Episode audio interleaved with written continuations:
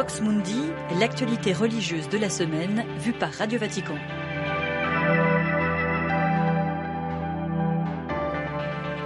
Bienvenue dans ce nouveau numéro de Vox Mundi, Delphine Allaire ce samedi en votre compagnie.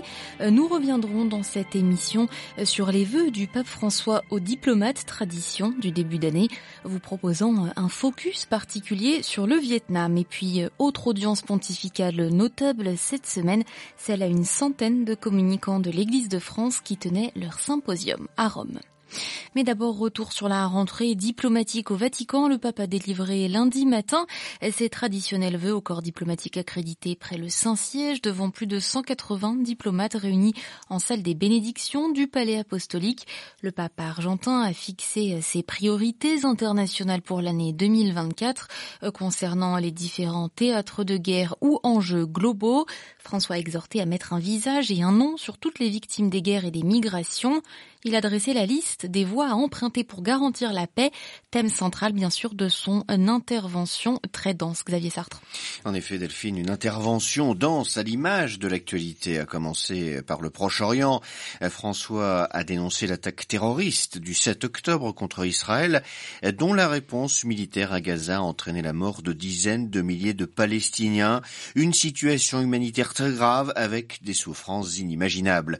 D'où l'exhortation à parvenir un cessez-le-feu sur tous les fronts y compris celui du Liban, à la libération immédiate de tous les otages à Gaza, à l'envoi d'une aide humanitaire à la population palestinienne et à la protection nécessaire des hôpitaux, des écoles et des lieux de culte.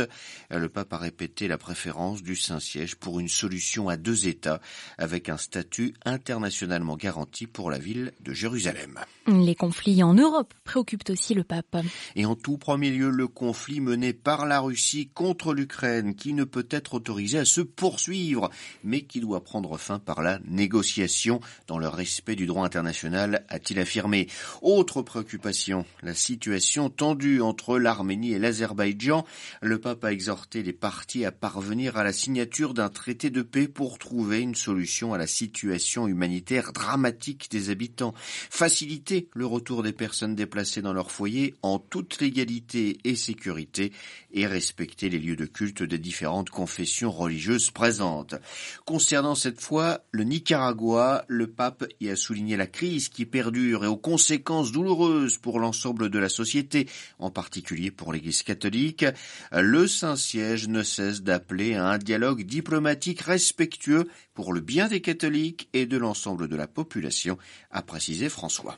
Pour le pape Xavier, il revient au Saint-Siège d'être une voix prophétique et un appel à la conscience. En l'occurrence, François a rappelé que derrière ces guerres et ces crises, il y a des hommes et des femmes avec des noms et des prénoms qui perdent la vie, qui souffrent de la faim, de la soif et du froid, ou qui restent mutilés. Si nous pouvions regarder chacun dans les yeux, nous regarderions la guerre pour ce qu'elle est, a dit le pape, rien d'autre qu'une immense tragédie et un massacre inutile. D'où la nécessité d'emprunter des chemins de paix qui passent par une politique de désarmement, par la lutte contre les causes des guerres, comme la faim, l'exploitation des ressources naturelles ou des personnes, ou les catastrophes naturelles provoquées par la main de l'homme. Des chemins de paix qui passent aussi par le dialogue, par le respect de la vie humaine. Le pape a dénoncé ainsi la théorie du genre et les colonisations idéologiques ou la pratique de la mère porteuse. Par le respect aussi, Delphine, de la liberté religieuse, François s'est alarmé du sort de 360 millions de chrétiens discriminés ou persécutés à travers le monde. Les chemins de, pas, de paix passent aussi par l'éducation, notamment aux nouvelles technologies qui doivent favoriser les relations interpersonnelles, un sain esprit de fraternité et une pensée critique capable de discernement. Merci beaucoup à Xavier Sartre. À noter que le Saint-Siège entretient des relations pleines et entières avec 184 États auxquels s'ajoute l'Union européenne et l'ordre souverain militaire de Malte. Le premier en date, rappelons-le, fut le Royaume de France au XVe siècle, le dernier le Sultanat d'Oman en 2023. Une riche année diplomatique s'achève et s'ouvre donc le cas d'un pays communiste en pleine Asie, l'illustre bien le Vietnam. Le pape a nommé le diplomate polonais Monseigneur Zalewski, représentant pontifical résident à Hanoï le 23 décembre dernier. Et l'été dernier, Rome et Hanoï concluaient un accord bilatéral sur le statut de ce représentant. Un long parcours depuis 1975, un signe plus clair et visible de la communion entre l'Église au Vietnam et le pape. L'historienne Claire Tran, spécialiste du catholicisme vietnamien à l'université Paris-Cité, nous en parle. Moi, je remonterais la politique du Saint-Siège d'ouverture sur les pays communistes à Vatican II, à Jean XXIII et puis surtout Paul VI, qui euh, ont marqué une différence avec Pie XII, qui lui était beaucoup plus anticommuniste, il faut le dire, euh, mais avec le Concile Vatican II et l'encyclique Gaudium et Spes, qui disait bah, le Saint-Siège est prêt à, à, discuter avec tous les pays. L'intérêt étant dans la diplomatie du Vatican, c'est pas comme n'importe quel État, c'est qu'il y a des communautés, des minorités religieuses, et que c'est pour euh, soutenir ces minorités que on développe ces relations diplomatiques. L'intérêt premier, c'est les communautés catholiques locales. Profiter de cette ouverture pour essayer de faire avancer petit à petit les intérêts de l'Église. Tout d'abord, la formation des, des prêtres, puisque les, les, séminaires avaient été fermés. C'est aussi d'améliorer les nominations des évêques, qui étaient très compliquées. Il y avait des refus, euh, possibilité pour les séminaristes d'aller être formés ailleurs. Aujourd'hui, le Vietnam a un nombre euh, extrêmement important de religieux, religieuses, prêtres à étudier dans le monde entier en Europe, à Rome, à Paris, aux États-Unis, en Australie, partout, euh, beaucoup plus que la Chine. Il y a plus de numerus clausus pour les. Avant c'était fermé. Euh, il y avait ensuite des numerus clausus pour les séminaristes. Aujourd'hui, euh, il y a un nombre de vocations très important, sans doute parmi les pays d'Asie, un niveau de, de vocation le, le plus élevé. Donc ça, c'est un succès aussi, c'est cette ouverture. Des propos recueillis par Marie Duhamel. Ce matin, le pape François s'est déplacé dans sa cathédrale, celle de l'évêque de Rome, Saint Jean de Latran. Il y a rencontré pendant trois heures près d'un millier de prêtres romains, avec lesquels il a échangé à huis clos, selon la tradition. François leur a lancé un appel à l'évangélisation, qualifiant le diocèse de la ville éternelle de terre de mission, informe le vicariat de Rome. La bonne communication, défi plus complexe que jamais dans un monde saturé d'informations. Le pape a reçu ce vendredi 150 communicants de diocèses et mouvements d'église de France. Pris par une bronchite, il leur a remis son discours. Le bruit fait peu de bien, le bien fait peu de bruit, leur a-t-il rappelé citant Saint François de Sales et insistant sur un témoignage de courage, sérieux et humilité.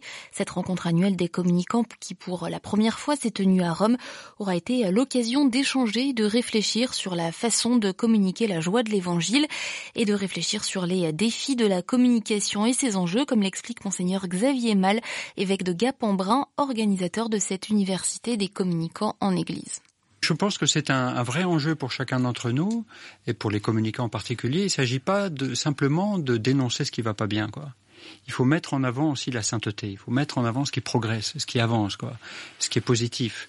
Et c'est pas simplement pour, comme une certaine une certaine marque disait, il faut positiver. Non, c'est parce que l'Esprit Saint et Dieu est à l'œuvre dans le monde, et donc il fait avancer des personnes, euh, des pays, des institutions. Donc il y, a des, il y, a des, belles choses qui se passent dans le monde. Et c'est d'autant plus important euh, qu'on sait bien qu'effectivement il y a des choses qui vont pas bien aussi dans le monde et comment nous, chrétiens, nous devons être des hommes et des femmes d'espérance. et c'est tout le thème du jubilé qui, va avoir lieu maintenant, témoin de l'espérance. La cible, pour prendre un langage technique hein, de communicant, la cible, c'est pas seulement ceux, comme on dit euh, un peu vulgairement, ceux qui sont dans le bocal. Hein.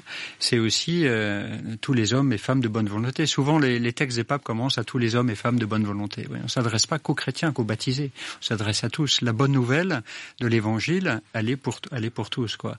Et effectivement, en particulier pour ceux auxquels peut-être naturellement on ne s'adresserait pas.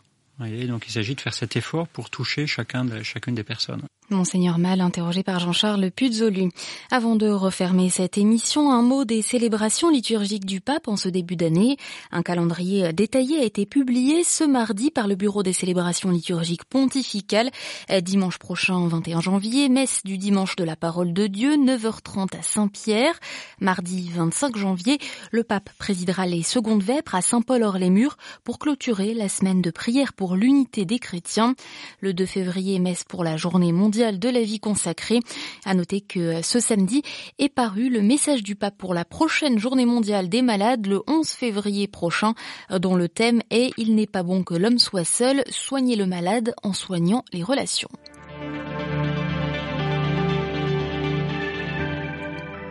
Ainsi prend fin cette émission hebdomadaire. Merci de votre écoute. Vox Mundi, c'est fini. Prochain numéro samedi prochain, même lieu, même heure. Bon dimanche.